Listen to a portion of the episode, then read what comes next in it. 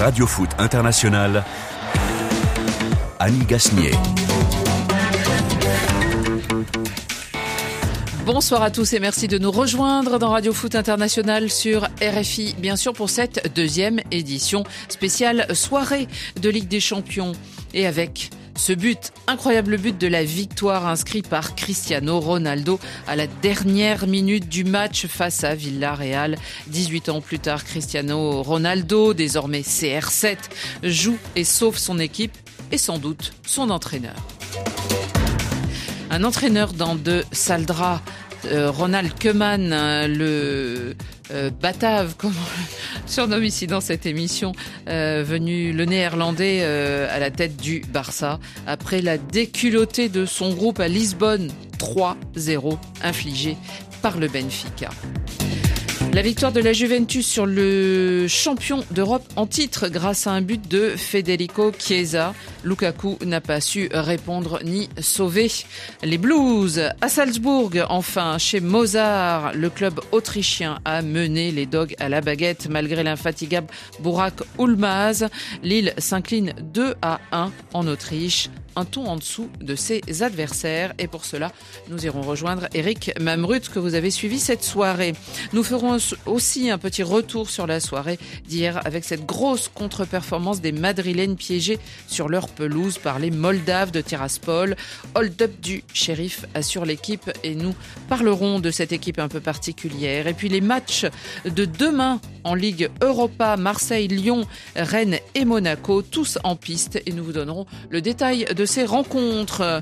Pour m'aider dans cette euh, lourde tâche, Naïm Moniol. Bonsoir Naïm. Salut Annie, salut à tous. Naïm qui a courageusement euh, veillé avec nous ce soir et non Ouais. pas euh, avec vous, chers auditeurs, mais vous allez voir, il va euh, vous donner autant de- d'informations. Et puis Shérif Guémour, bonsoir Shérif.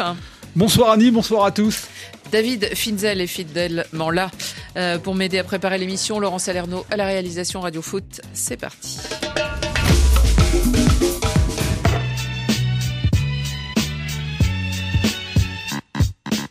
Camara qui se saisit de cette balle, qui transmet à Okafor, Okafor pour Adeyemi qui va rendre la surface de réparation, le tac, ce sera penalty. Allez, le pied gauche Adeyemi face à Kirbic, euh, c'est dedans, 1 à 0 pour le RB Salzbourg à la 35e minute de jeu. C'est Weber qui frappe enroulé, c'était pas mal dans le mur. Et oh, penalty ou quelque chose, une main apparemment. Et ça va être un nouveau penalty. Et Adeyemi, bah, bah, pour son deuxième but, deuxième duel face à Gibic, il euh, s'élance à contre-pied cette fois. Et c'est au fond, 2-0. Bah là, le, chaos, il est sur l'île.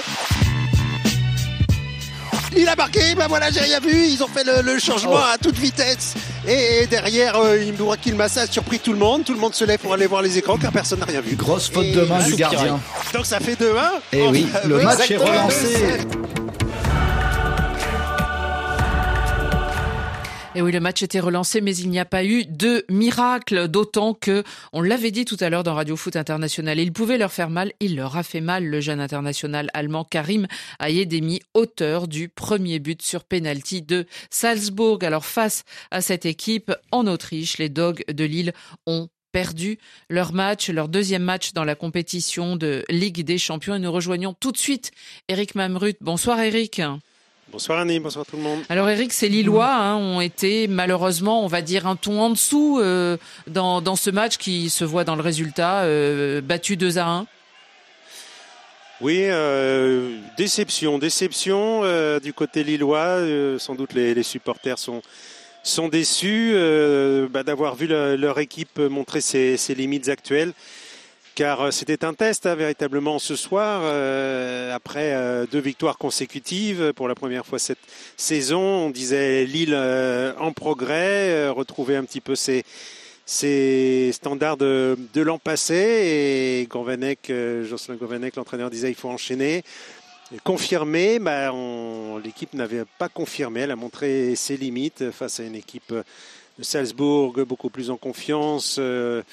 Euh, une équipe euh, où ça fonctionne beaucoup mieux, on se trouve beau- beaucoup mieux et, Lille n'a pas montré grand-chose véritablement ce soir. Certes de la combativité, de la solidarité, Mais après, sur le terrain, pour, pour se montrer dangereux, ça a quasiment été le, le néant. Il y a un but heureux marqué par Boaki Ilmaz sur un coup franc sur lequel le portier de Salzbourg, Philippe Kuhn, s'est troué. Voilà comment ils ont, marqué leur premier but en Ligue des Champions cette saison. Et, sinon, par la suite, Lille ne s'est véritablement jamais montré dangereux. Donc en cela, on peut dire que, c'est une déception pour, pour Lille qui, qui, aura vraiment déçu ce soir.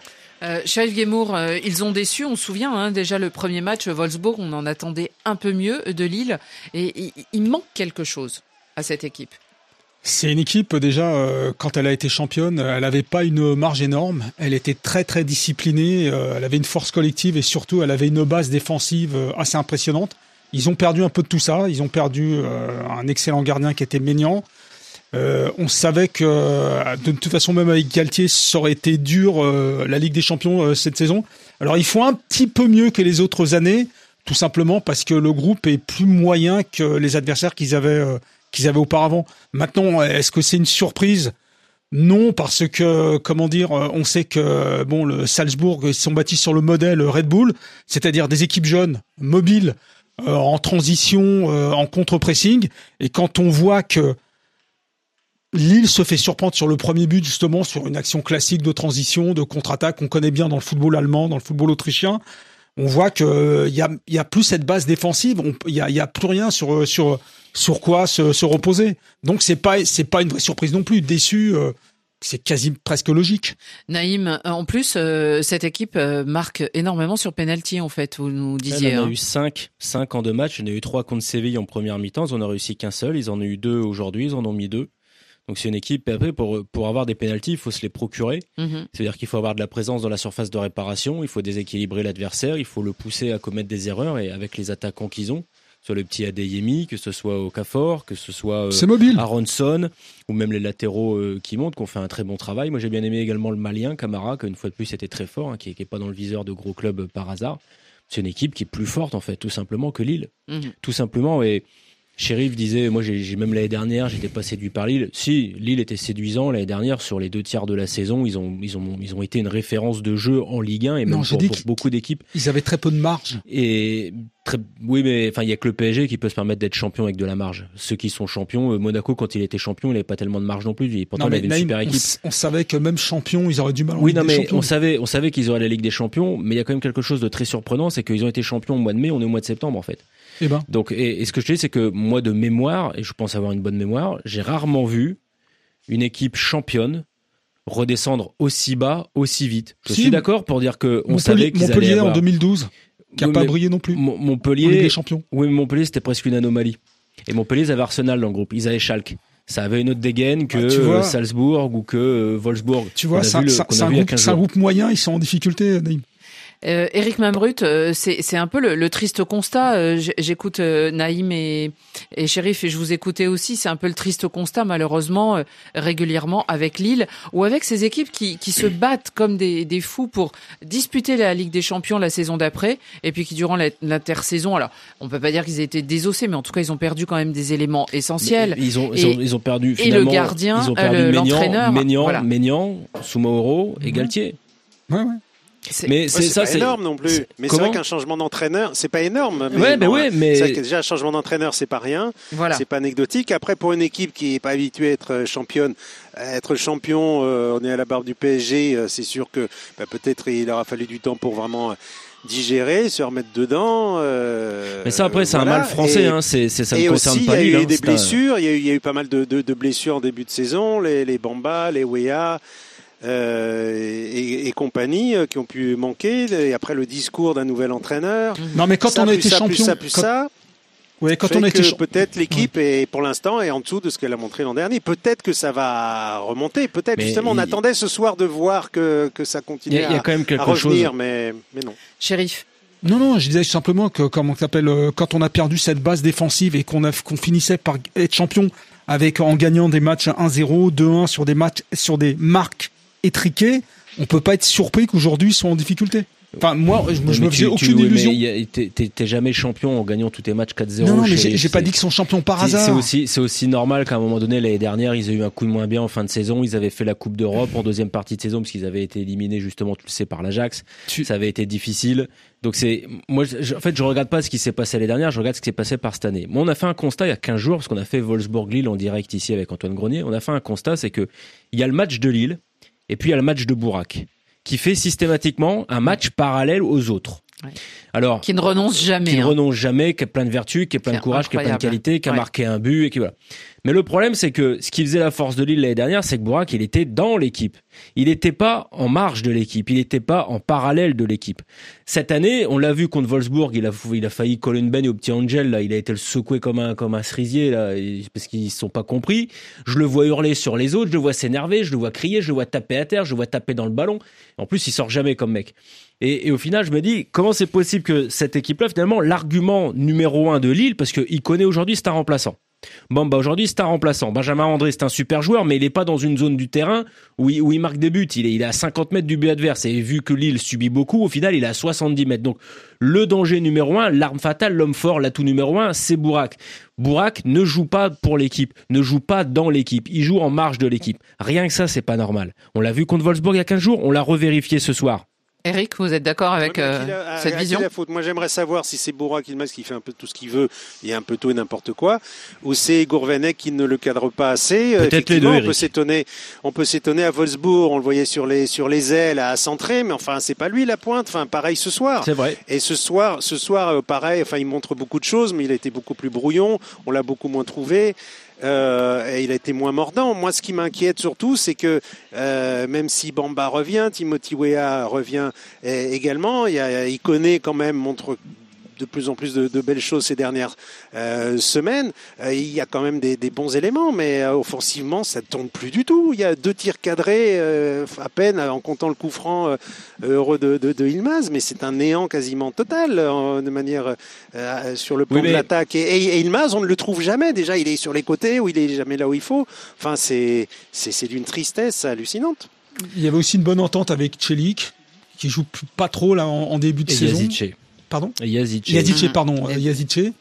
Euh, Oui, mais c'est ce que je veux dire, c'est que c'est aussi à l'entraîneur à un moment donné de trouver une animation qui soit moins bon que l'année dernière. Je le vois et on a oublié Jonathan David qui est une vraie belle révélation depuis un Ouais. an et demi, deux ans euh, à Lille. Mais ça, c'est aussi à l'entraîneur de trouver une animation qui permette à son meilleur joueur d'être dans de bonnes dispositions et aux mecs d'à côté de jouer sur leur qualité parce que Braque, il a 36 ans. Il, Bah, il il a sort- encore, il a encore une belle pointe de vitesse. Il a encore un sacré coffre pour son âge, même s'il fera pas ça euh, 40 fois 90 minutes dans la, dans, dans la saison. Mais si tu prends Bamba, Ikone, Wea, Angel, Jonathan David, c'est des types dont la, la principale qualité, c'est la jeunesse et la vitesse. C'est à l'entraîneur de trouver une animation qui permette aux jeunes de s'exprimer, de pouvoir avoir leur chance de s'imposer, et à Bourak, qui est ton argument numéro un, de jouer entre guillemets dans une zone de confort. Et, et c'est c'est à Gourvenec d'attraper Bourak et de lui dire c'est bien d'avoir du coffre, c'est bien de faire l'essuie-glace, d'être un coup à droite, un coup à gauche, mais t'es une pointe, t'es là pour finir, je veux pas de toi sur les côtés, je veux que tu sois... En fait, tout ça, c'est à l'entraîneur. Et là, je rejoins ce que dit, euh, ce que, ce que dit Eric. L'entraîneur, c'est peut-être pas grand-chose, mais perdre l'entraîneur et surtout perdre Galtier, qui est quand même un sacré coach, Ouais, et qui et avait ben, montré. et ben, hein, et déjà. voilà. Et Mm. on, on- tout à l'heure, quand euh, pendant le match, on parlait entre nous, on disait le Bayern, ils ont euh, Leipzig, ils ont pas perdu grand chose, mais ils ont quand même perdu Nagelsmann. Voilà. Lille, ils ont pas perdu grand chose, mais ils ont Mm. perdu Galtier quand même. Et, et sans doute que c'est pour ça que ça produit les mêmes euh, résultats. On va y venir. Merci beaucoup, Eric Mamrut, euh, d'avoir été euh, avec nous. On vous laisse continuer Avec plaisir. votre Annie. tâche euh, du côté. On va aller recueillir les impressions bah, de Exactement. Gourvenec, Mm. notamment. Voilà, Vous- on en saura peut-être plus bonjour. sur tout Sur ça. euh, le mystère.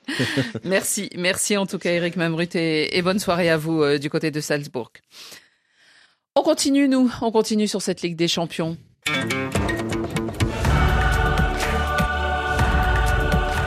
Allez, avec le bon coup, on va dire, de la vieille dame qui a dominé le champion d'Europe en titre ce soir du côté de Turin, où la Juventus euh, a réussi à s'imposer sur euh, sur sa pelouse face à Chelsea. Chelsea, euh, bien, c'était Lukaku qui revenait euh, du côté Mhm. de de l'Italie et euh, Lukaku, eh bien, il n'a pas réussi à, à marquer, alors que malgré, hein, on a vu un pressing très important en fin de match de la part des Blues, et c'est la Juventus de Turin euh, en Ouais. deuxième mi-temps, euh, libérée, je dirais, par Federico Chiesa. Notre chouchou à tous, Oui. Federico Chiesa. Chouchou depuis l'Euro no- notamment, et on s'en souvient. Euh, en fait, sur la première mi-temps, Chelsea a confisqué le ballon. Chelsea a été une grosse possession, mais au final, les occasions, les situations les plus franches, c'était déjà la Juve. Mm. C'était déjà, il y avait une très belle action notamment d'Adrien Rabiot qui aurait pu euh, marquer. Il y avait une frappe qui est passée euh, juste au-dessus, je crois que c'était Qua- euh, Quadrado ou, ou Alex Alexandro. Donc au final, la, la Juve a réussi à concrétiser ce qu'elle avait, ce qu'elle avait raté en première mi-temps, en montrant ce qu'on n'avait pas vu finalement depuis le début de la saison, c'est de l'intensité, du jeu en une touche, de la profondeur, des déplacements, une équipe finalement qui prend le jeu à son compte et qui subit pas et qui se décide pas à jouer quand elle est menée 1-0 ou 2-0. Donc on a vu un beau match de, de la Juve. Mhm. C'est un peu plus inquiétant pour Chelsea qui a quand même de perdre deux chocs oui. dans la semaine Mhm. après sa défaite contre City euh, en championnat. ça remet très- ça très- remet pas en cause tout ce que fait euh, Tourelle, Non. mais c'est assez symptomatique. Oui. Sheriff Hist- historiquement, l'identité de la Juve, là je rejoins ce que dit euh, ce que dit Naïm, historique- historiquement, euh, c'est l'intensité, le physique, l'engagement. Après, euh, c'est souvent transcendé par des très grands joueurs, des très grands techniciens. Mais là, quand on voit la Juve dès les premières minutes, et même quand ils subissent en première mi-temps, je suis d'accord, quand ils font l'effort, et surtout en deuxième mi-temps, quand ils passent euh, la surmultipliée, Mm. ça redevient euh, voilà, en début de. voilà. ça deuxième redevient un grand particulièrement. La Juventus redevient un grand d'Europe. On peut difficilement leur résister. Ils sont bons dans toutes les lignes. Et là, on voit carrément la désorganisation de, Chelsea. Et euh, bon, voilà, euh, tout de suite, ils ont, marqué le but par, par Chiesa. Ils auraient pu en marquer d'autres. Et puis surtout, euh, maintenant, pour en venir à Chelsea, Chelsea, deuxième choc perdu dans la semaine après la, défaite à domicile contre Manchester City. Pareil, on peut commencer à voir aussi les, limites tactiques de cette équipe qui par moment joue stéréotypé. On va jouer sur Lukaku, euh, qui évidemment euh, qui Ouais. joue dos au but, ensuite euh, qui redistribue. Il y a un euh, truc, on, on co- hein, il y a un truc quand même, c'est qu'il manque Mason Mount. Oui. Et que c'est une équipe mais euh, qui mine de rien. C'est ce que faisait remarquer euh, Bruno Constant, c'est-à-dire que cette équipe, quand il n'y a pas Mason Mount, elle est, elle est moins elle, elle puissante. est, elle est moins, D'accord. elle est moins forte, elle est moins. Et puis ce soir, et, et ça c'est, on l'a vu sur la, la Ligue des Champions, sur les matchs élimination directe. Enfin, il manque Kanté, qui a le Covid, bien et sûr. que au final, tu, Ouais. tu retires, tu amputes quand même deux joueurs majeurs de cette équipe. Ils en ont d'autres, hein, des joueurs. Mont, hein. il a joué ce week-end ou pas contre euh, Non. Manchester City? Non. Et, et si tu, tu, tu prends, on, on en parlait tout à l'heure, euh, Ziyech ce Ouais. soir, pas Ouais. bon. Ouais, ouais. Ce soir, Ziyech pas bon. ouais. La défense pas bonne. Rudiger en grande difficulté. Alors c'est chouchou de Tourelle et puis il a montré des, des vertus. On va pas euh, l'imputer de ce qu'il a montré de, de bon euh, en Ligue des Champions l'année dernière. Mais ce soir il est encore très limite. Et il y a un truc aussi avec Chelsea, c'est que c'est une équipe qui met- finalement met le pied sur le ballon et se crée pas mal d'occasions, notamment avec euh, Lukaku qui a quand même marqué euh, déjà trois buts depuis le début de la saison depuis qu'il est arrivé. Que ce soit ce week-end face à City où ils ont été complètement privés de ballon, et même ce soir où ils l'ont quand même eu un petit peu plus dans les pieds, ils ont ils se sont pas créés finalement beaucoup de Non, situations pas de but. beaucoup d'occasions. Alors c'est peut-être que c'est un coup de moins bien comme ça, comme ça peut arriver dans une saison et puis que ça va repartir euh, ce week-end, le week-end prochain. Mais finalement, si Chelsea n'est fort qu'avec les faibles et dès qu'il arrive à jouer une grosse équipe, parce qu'il a fait un nul hein, contre Liverpool euh, en début de saison, si quand il joue un gros, il n'arrive pas à gagner, bah, le titre de champion d'Europe, Coco, tu vas vite le perdre. Euh, Chef Guémour, une petite euh, remarque encore. euh, euh, notre correspondant Matteo Cioffi, euh, qui regardait évidemment euh, ce match de la Juventus, disait que c'était peut-être pour la, la vieille dame, euh, s'il remportait le match et surtout donc s'il battait les champions en titre, c'était peut-être un, un, un tournant dans ce dans ce travail qui est en train d'effectuer euh, Max euh, Massimiliano- Allegri. Allegri, ouais. en reprenant l'équipe et, et que finalement ça allait peut-être leur donner enfin euh, l'allant qu'ils n'ont pas encore trouvé euh, en championnat. Ah non, mais là c'est peut-être le, le déclic. Après, évidemment, ça, ça demande confirmation. Quand on regarde un peu les les premiers matchs de la Juve euh, en Serie A, c'était c'était carrément inquiétant entre Même les matchs nuls et hein. les défaites. Même, Pardon ce, même ce week-end contre la Samp, 3-2, c'était inquiétant. On est d'accord. Et euh, là, par contre, mais là, on a retrouvé euh, la Juve. Quand on voit cette Juve-là, on se dit, euh, elle est minimum en quart de finale, voire en demi. Non, je, dis, je dis pas qu'ils seront en quart ou en demi. C'est c'est c'est pas Là, ça. Tu sais, C'est qu'ils redeviennent le grand d'Europe La- euh, la contre confiance, qui personne la- ne la- veut jouer. la confiance appelle la confiance. C'est-à-dire que quand tu es en difficulté et que tu perds face à Empoli, tu as les genoux qui tremblent plus que quand tu arrives à battre Chelsea. Ça, c'est clair et net. La Ouais. confiance appelle la confiance. Là où Allegri, il va pouvoir se servir du match de ce soir, c'est dire voilà, vous êtes en mesure de battre le champion d'Europe. En jouant bien, en vous procurant des situations. Ça veut dire que quand vous allez jouer les équipes de Milan, les équipes d'Europe, ou que vous allez euh, vous, qualifier pour les huitièmes, parce qu'ils ont quand même tapé Malmö, donc ils ont déjà six points, euh, ils, sont, ils sont leaders de leur groupe. Hein, les huitièmes, pour l'instant, ils y vont tout droit. Ça, donc vous pouvez le faire. Là où il y a un plafond de verre, moi je vais pas changer mon, mon fusil d'épaule par rapport à ce que je disais il y a une semaine ou deux. L'effectif est limite. L'effectif est limite. Vous avez Bonucci, alors Chiellini joue moins, vous avez Bonucci derrière qui tient la baraque. Vous avez un joueur de classe mondiale qui est Chiesa, de plus en plus, que je trouve exceptionnel, qui est en train d'intégrer très, tranquillement le top 10 des, meilleurs joueurs du monde actuellement. Mais après, pour le reste, vous avez quand même pas mal de joueurs dont on peut s'interroger, que ce soit à l'instant T ou sur du moyen terme. Le niveau, McKenny, Betancourt, Rabiot, Delirte, Alexandro, Dybala, bon, il jouait pas ce soir ni Morata, mais, tous ces mecs-là, ils ont ils ont aussi des limites. Et Allegri, il, peut il peut construire ce qu'il veut sur de la confiance. Et oui, l'aspect psychologique ça compte. Et oui, quand vous battez Chelsea, vous avez un regain de confiance. Mm. Mais vous pouvez avoir tous les regains de confiance que vous voulez. Si le mec qui, qui, est là pour centrer, il centre mal, et si le mec qui est là pour mettre la tête, il arrive pas à mettre la tête, bah vous vous arriverez pas à franchir le palier et à, et à gratter 10, 15 places en championnat. On suivra ça en tout cas pour ce qui est de, de la Juventus euh, et ce, le, le, bénéfice que pourrait apporter euh, cette euh, finalement cette victoire sur son sa course dans le calcio. Continuons en faisant le tour. je laisse un peu grandir le, le, suspense pour le côté de, de, Manchester United. Mais parlons du Bayern Munich. Bayern Munich, euh, Sheriff Gamour, victoire 3-0 ce soir. On, pardon, 5-0. 5-0. On a un doublé de Robert Lewandowski, un, un penalty plus un, autre but.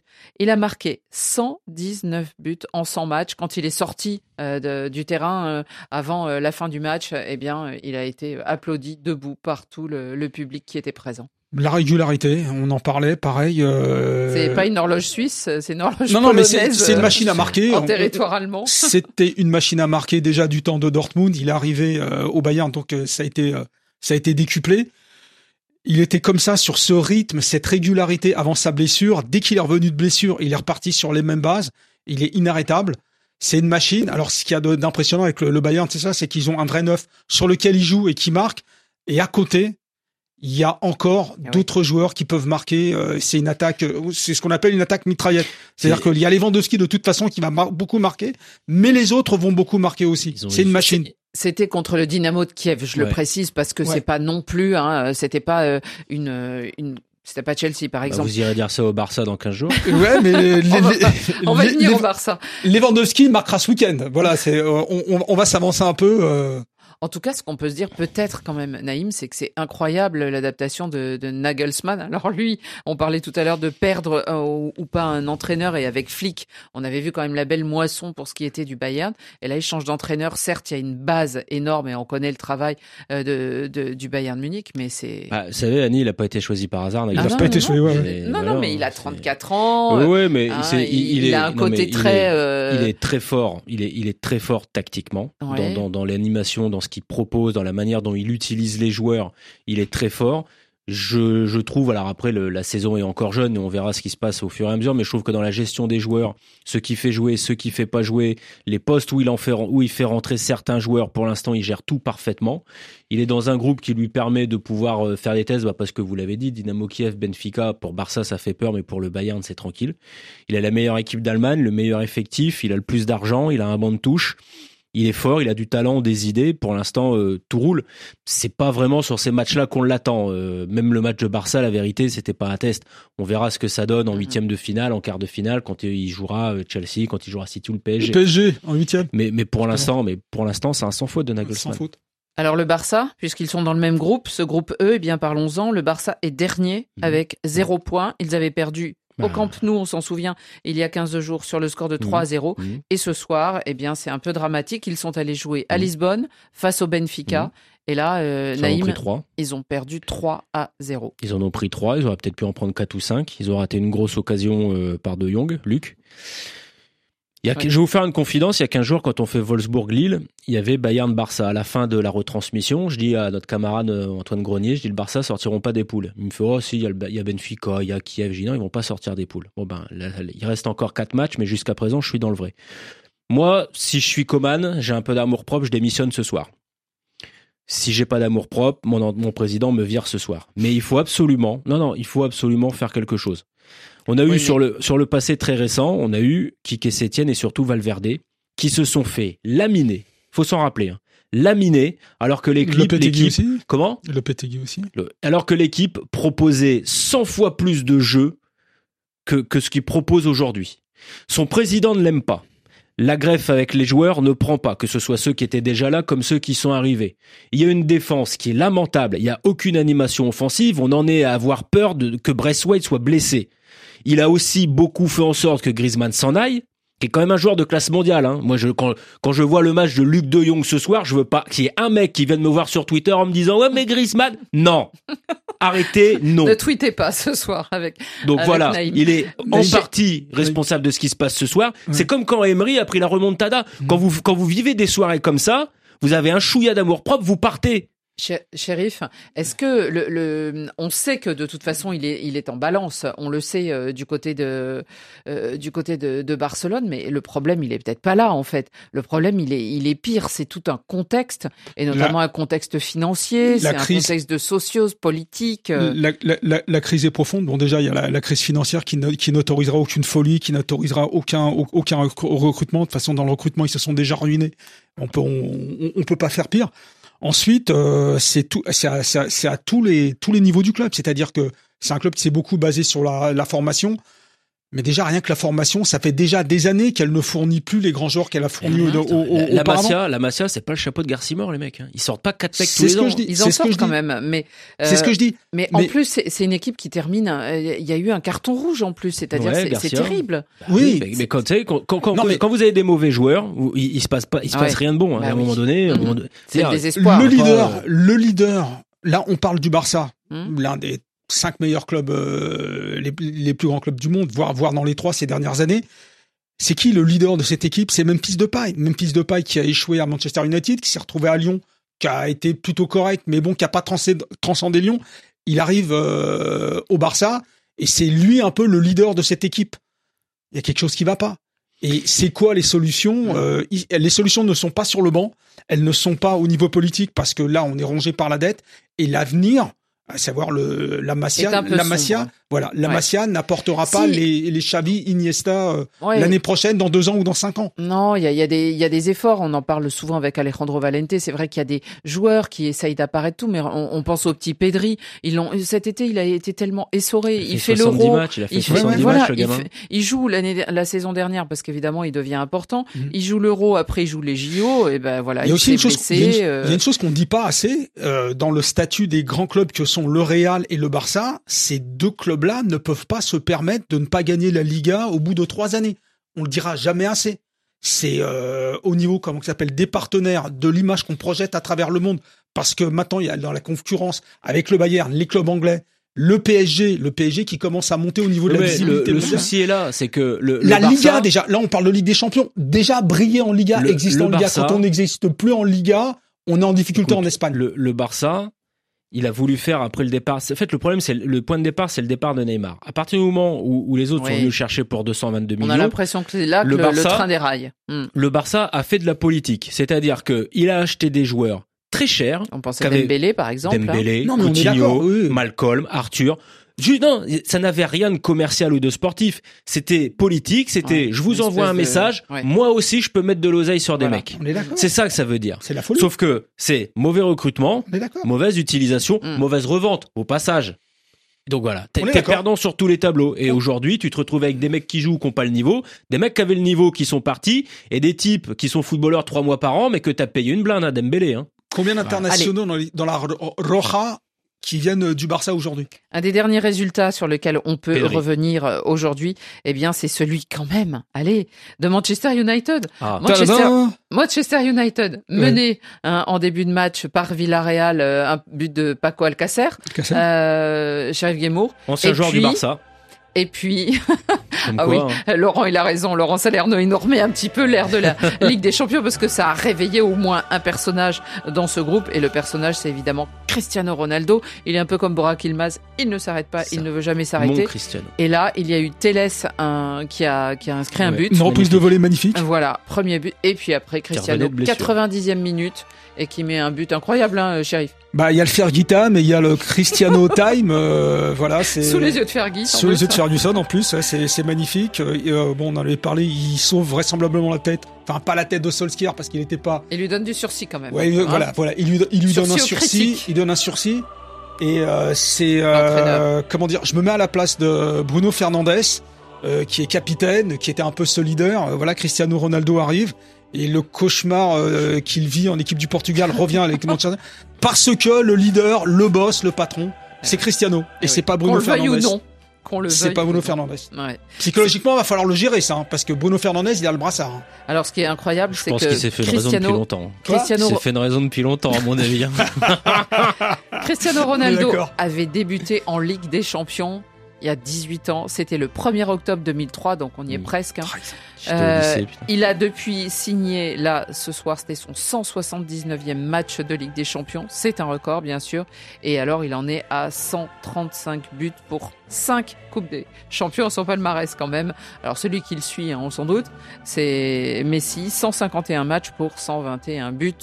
Donc, euh, Mais un truc. euh, il y a un effet miroir il est qui, qui a rattrapable. marqué, qui a marqué pour le PSG hier. Ouais, ouais, ouais, c'est vrai. Est-ce que Cristiano va rester euh, il, a lu, il a lu les journaux français. Non, mais c'est fantastique. Ouais. Non, mais bon, là, on est d'accord. euh, quand pas. Messi et Cristiano ne seront plus là, on les, on les pleurera. On les pleurera. Hmm. C'est les mecs se tirent la bourre. Évid- évidemment que Cristiano a vu euh, Messi marquer hier soir euh, contre Manchester Ah bah ça, City. il pas- Évidemment. il doit pas manquer un match. À noter donc euh, encore euh, quelques résultats. Wolfsburg euh, qui euh, réussit euh, un match nul euh, face à, à Séville. Mm.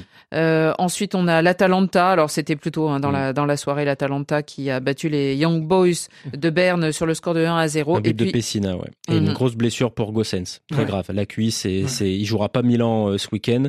Et il sera pas, il, fera pas la trêve internationale évidemment, et très certainement qu'il jouera pas Manchester United après la trêve internationale. Donc ça, c'est gros coup dur. Ouais. Et puis le Zénith Saint-Pétersbourg qui a battu Malmö euh, sur le score de 4 à 0. Voilà pour ce qui est donc de la soirée qui vient de se dérouler. Je vous propose de revenir quelques instants sur ce qui s'est passé du côté de Madrid hier. Madrid victime d'un d'un hold-up, euh, comme on dit sur sa pelouse. En tout cas, c'était dans la première partie de Radio Foot tout à l'heure avec Carlos Bianchi qui nous est revenu, Xavier Barret et Salim Bongali.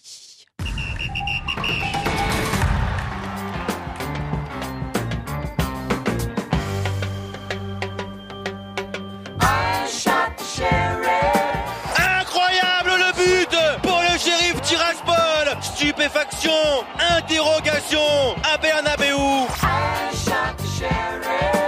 Bombasso Comment est-ce possible? Le Real est en train de perdre 2-1 face aux Moldaves.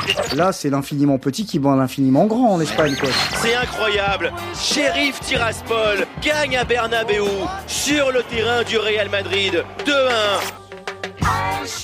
I shot sheriff. Une claque pour les Merengues le jour de leur retour dans leur antre. Le club qui compte 13 coupes aux grandes oreilles dans son musée, là, tout près de la pelouse, a été battu par le petit poussé qui vit sa première aventure dans l'élite européenne. Et le shérif Tiraspol repart comme premier du groupe D avec sa deuxième victoire contre le Grand Real Madrid cette fois. Que s'est-il passé à Madrid? Les Merengues ont tiré 31 fois au but, Salim Bomgali. Euh, ils ont juste inscrit un penalty. Il y, a, il y a des jours comme ça et je pense que Carlos Bianchi en, a ça. vécu en tant qu'entraîneur ou joueur. Vous allez avoir 5, 10, 15 occasions. Vous allez surdominer, hein. Vous allez surdominer et euh, soit un il y a- gardien. Soit il y a un défenseur, soit il y a un gardien qui est euh, dans un état de grâce absolue et qui va tout arrêter, même quand on le pense battu. Il va quand même réussir à mettre sa main, on ne sait trop comment. Et hier, en plus, ce qui est fou, c'est qu'il y a les 31 tirs et puis en face, 4 tirs pour euh, le Tiraspol et 2 buts. Et notamment le deuxième but, cette frappe, cette demi-volée du gauche, extérieur du gauche qui va dans la lucarne. On se dit, mais comment il l'a mis? Il peut la retenter, il la, la réussira jamais. Et il y avait une réussite et une combinaison de réussite absolument parfaite. Le nom de ce gardien, il est grec, il s'appelle Atana, euh, Athanasiadis. Athanasiadis, Ouais. Il est exactement. prêté par l'AEK Athènes au shérif Tiraspol. Carlos, est-ce que euh, c'est un, un jour de, de malchance pour le Il y a des matchs comme ça. Celui qui a joué au football ou il a dirigé, on trouve toujours dans notre histoire des matchs comme ça. C'est incroyable. Tu, tu peux frapper 40 fois et tu ne vas pas la mettre au fond. C'est incroyable. Le gardien, Ça rentre il- dans la tête au bout le moment, gardien, c'est il va d'un côté, il la touche avec le pied de l'autre côté, il va dehors, ou il va sur le poteau. Il faut avoir de la chance aussi. Les deux ballons sur le traversal, Oui, hier, si Mhm. le match il passe à, à- à un partout, qu'est-ce qui se passe? Manchester Il n'a rien à dire. Mhm. Il n'a rien à dire. Alors c'est ça. Et à Real Madrid, c'est à l'arrivée, dès qu'il s'est trouvé avec euh, une équipe qu'il avait la chance de son côté, ça s'arrête là. Cette victoire a été dédiée par le capitaine de cette équipe, le Colombien Franck Castañeda, à la nation moldave. Je suis très heureux de cette victoire, de mes coéquipiers et de ce que nous sommes en train de réaliser. Et grâce au travail de notre coach, nous faisons de grandes choses. Nous réalisons les rêves de ce club et du peuple moldave. Je veux dédier cette victoire à ma famille et à tous ceux qui ont cru en cette équipe. Je veux aussi remercier tous les Moldaves qui nous soutiennent toujours.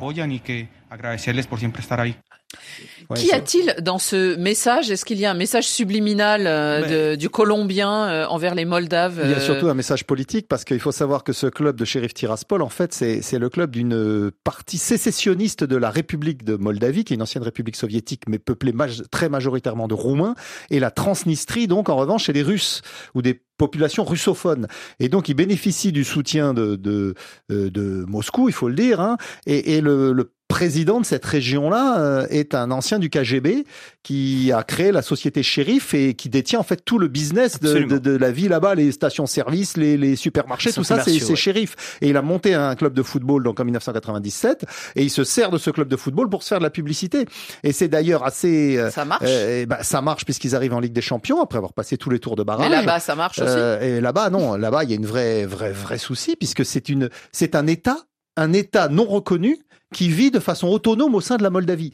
Et donc là, le message, c'est de dire, voilà, nous représente la Moldavie, mais en fait, il représente que la Transnistrie et, et la, et l'économie de ce, ce personnage sulfureux qui finance d'ailleurs une équipe de mercenaires. Parce que Castagneda, lui, il est arrivé l'année dernière, mais tous les autres joueurs, ou presque tous, sur le 11 de départ, vous en avez que trois qui étaient là euh, avant, avant cet été. Combien y autres avait sont Français hier euh, avec Mais le Paris Saint-Germain il y en a au moins deux. Il y a au moins, il y a au moins Kim Pembe et, et, et, Oui, et, et le. Real Madrid hier, je crois qu'il n'y avait pas d'Espagnol à la fin du match. Oui, ça peut arriver. Mais là, vous n'avez pas un Moldave. Pas Mais un si. Moldave, même sur la, sur la, Mais si, sur- si, il paraît qu'il y en avait deux des Moldaves. Excusez-moi, je pose une question dans mon innocence.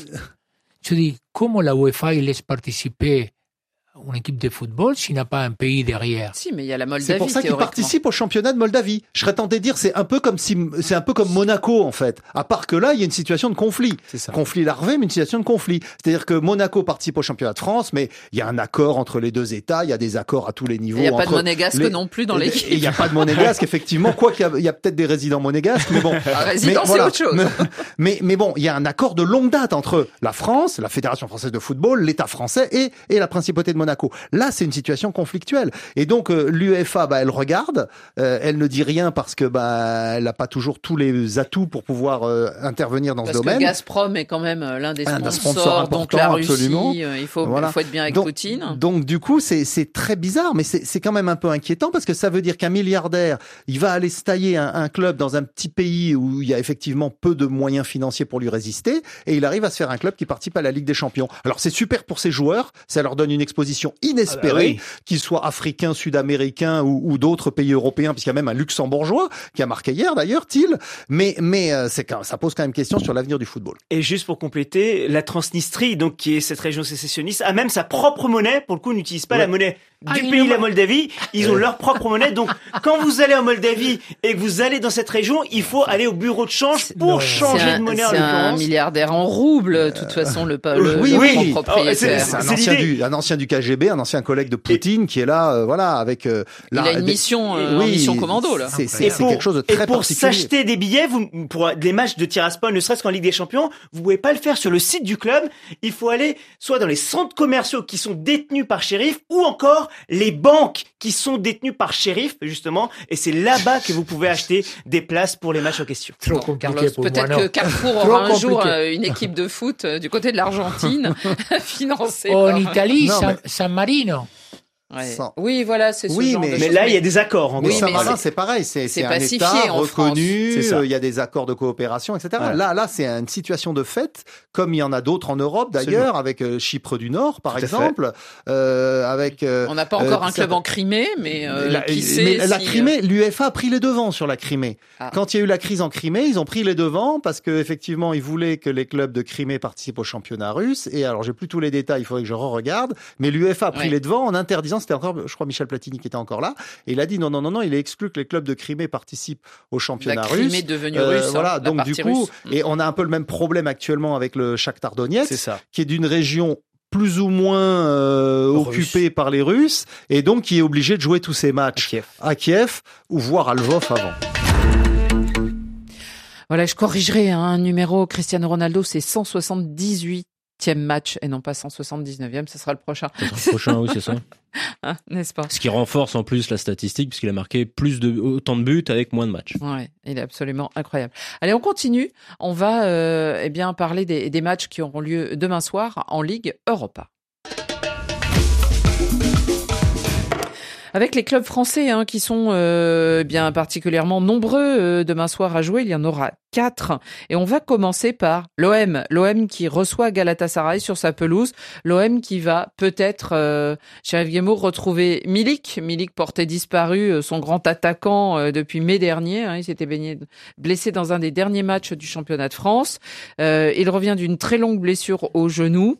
Euh, L'OM euh, qui euh, avait fait un match un peu décevant, enfin déçu- décevant sur le plan du résultat. Du résultat, ouais. Hein, la dernière fois face au Lokomotiv Moscou, il n'avait ramené qu'un match nul. Et Sampaoli nous dit c'est un match vital pour la qualif, mais écoutons-le. Il envisage un peu à quoi va ressembler euh, ce match tactiquement. Nous avons face à nous une équipe du Galatasaray qui joue euh, de manière euh, très intense, euh, sans ballon. Il va falloir donc qu'on se structure pour pouvoir euh, jouer et attaquer. Il va falloir faire un travail au niveau de la possession, des transitions rapides où il y aura beaucoup de monde sur, sur ces zones d'attaque. Pour Marseille, c'est évidemment recevoir en plus euh, sur sa pelouse au Ouais. Vélodrome, c'est un- c'est c'est vraiment une belle opportunité de, de, de montrer euh, qui on est. Ouais, ouais. Je pense qu'on on sent dans sa voix qu'il a été marqué par euh, l'épisode Lensois de, de dimanche, Oui. où ils ont été très très bousculés, ce qu'ils n'ont pas très l'habitude habituellement. euh. Alors ils récupèrent Milik, c'est une façon de dire on va enfin jouer avec un vrai numéro 9, ce sera pas Payet qui va jouer en faux 9, donc c'est une arme supplémentaire. Même si on se demande un peu, euh, et ça fait euh, quelques semaines là qu'ils s'entraînent euh, avec tout le monde, mais évidemment euh, pas l'intensité d'un match. On sait pas. Après, c'est une bonne nouvelle parce que là, c'est un peu le, le, le, le, le neuf qu'on attendait plutôt que de mettre Harit ou Payet. euh. Il y a Bamba Dieng quand même. Oui, non, évidemment. bon, le petit, hein. Non, non, non, mais on attend le numéro 9 à Oui, tu vois ce que je veux dire. Et après, au niveau de, de l'intensité, ben, euh, ils ont vu euh, ce dimanche que quand une leur équipe euh, comme Lens le rentre dedans, les met en difficulté, euh, ils sont un peu en panne, euh, ils sont en, en, en panne de, en panne de projet, en panne d'idées. Donc, euh, ça va être une bonne, euh, ça va être une bonne opposition. Mhm. Parce un, que petit, donne. un petit mot sur ce, ce Marseille Bah, Galatasaray. euh, ça, va être un match. En fait, c'est deux équipes qui se ressemblent beaucoup. C'est-à-dire que c'est une équipe qui, qui joue beaucoup vers l'avant, qui se crée beaucoup d'occasions, qui marque beaucoup de buts et qui prend beaucoup de buts. Et curieusement, comme à Marseille, Comme Marseille. où euh, Harit, Gendouzi, euh, euh, Gerson font un petit peu la pluie et le beau temps, euh, Galatasaray, ils ont un duo de Roumains, Mourouzan et Chakalo, qui sont très très forts. Et euh, il y a Fegouli aussi, l'Algérien. Et euh, voilà, c'est deux équipes qui vont se projeter vers l'avant, qui vont laisser beaucoup d'espace. La différence, c'est que l'OM a fait une contre-performance au match aller euh, au Mhm. Lokomotiv, alors qu'ils auraient très bien pu euh, gagner, alors que Galatasaray a réussi l'exploit de battre la Lazio. Très important. On passe euh, eh bien à l'OL. L'OL, euh, c'est Lyon hein, qui va jouer contre Brondy, un, un club euh, d'Am- Brondby. Brondby, pardon, Brondby. Euh, alors il y a des absences importantes dans les rangs de l'OL. hein. On pense à Boateng et, Et- Deneyer à l'arrière. Euh, devant, ça sera Slimani et Dembélé. Dembélé, ouais. Euh, beaucoup de, de- donc de- d'absence. Est-ce grave ou pas? En tout cas, la question a été posée à Sherdan Shakiri. Est-ce qu'il connaissait Bron- Brondby Et vous allez entendre sa réponse parce qu'il a été assez drôle. Bien sûr que je connais Brøndby. Euh, je suis bon aussi en géographie. Alors je n'ai pas vu tous les matchs, euh, je connais pas tous les joueurs, mais euh, j'ai joué euh, parfois contre eux en équipe nationale. Donc je m'attends à un match euh, relativement difficile. Il nous faudra faire attention. Alors même si nous jouons en domicile, des équipes qui arrivent avec euh, confiance et donc qui viennent chercher des points. Et il nous faudra être une équipe euh, solide et pas seulement sur le papier. Voilà, une équipe solide. Euh, ils avaient bien gagné- parlé.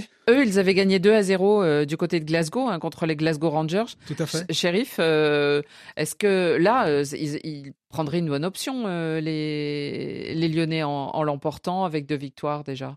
Ouais, bien sûr, ouais. Mais c'est- bien que Shakiri parle comme ça. Déjà, euh, il y a, y a pas de mépris, il y a pas d'arrogance. Il faut rappeler que Brondby, c'est un peu comme l'Ajax, c'est le club matrice des Pays-Bas, le Bayern est le club matrice de l'Allemagne, Brondby est le club matrice de l'équipe du Danemark. Mhm. Alors bon, des, des fois, évidemment, c'est avec euh, le KB Copenhague. Champion Mais voilà, c'est ça. En, général, c'est la pépinière d'internationaux. Et la plupart des grands joueurs danois sont souvent passés par Brondby. Donc déjà, le respect euh, pour cette équipe-là. Et euh, par, par contre, pour Lyon, euh, il y a déjà les blessés. Il y a Paqueta qui commence à tirer un peu la langue parce qu'il y a des joueurs qui ont, été- qui ont été énormément Énorme, sollicités. ouais. Et par contre, il y a du mieux dans le jeu. Il y a, il y a un derby aussi qui, un derby à ne pas perdre évidemment ce week-end. C'est Saint-Etienne. Ils sont mal classés, tout ce qu'on veut, mais quand même c'est Saint-Etienne. Il va falloir les battre. Donc euh, semaine difficile. A priori, euh, c'est, je suis pas plus inquiet que ça, mais euh, c'est pas non plus un Lyon à 100% et hyper fringant. Ils auront peut-être euh, Malo Gusto, hein, sur qui ils pourront compter euh, pour ce match, ainsi que Tino Kadewere, qui, qui a été euh, Qui longtemps revient, absent là, et qui revient lui aussi. Naïm, on a Real Sociedad Monaco. Monaco, Mhm. euh, après sa première victoire contre Sturm. Euh, Sturm ouais. ouais, c'est... Bah, alors là, pour le coup, autant Lyon Hein, est favori. aller jouer en Espagne contre les clubs espagnols, on autant- voit que c'est pas autant toujours Lyon simple. est favori face à Brondby, autant face à la Real Sociedad, Monaco ne l'est pas. C'est-à-dire que la Real Sociedad, c'est une équipe d'abord qui a une tradition de Coupe d'Europe, qui joue très bien, euh, qui, fait, euh, qui fait un très bon début de saison, qui a des joueurs de qualité, alors que Monaco, c'est une équipe qui a des joueurs de qualité, mais euh, qui n'a pas de résultat. Qui n'a pas de résultat euh, quand il est en 4-2-3-1, qui n'a pas de résultat quand il est en 4-3-3, qui n'a pas de résultat quand il met des jeunes, qui n'a pas de résultat quand il met les anciens.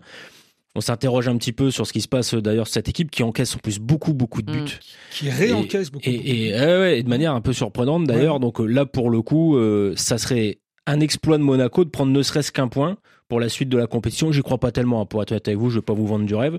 Donc euh, compliqué pour S'ils Monaco. refont le match qu'ils ont fait à, à- au Shakhtar,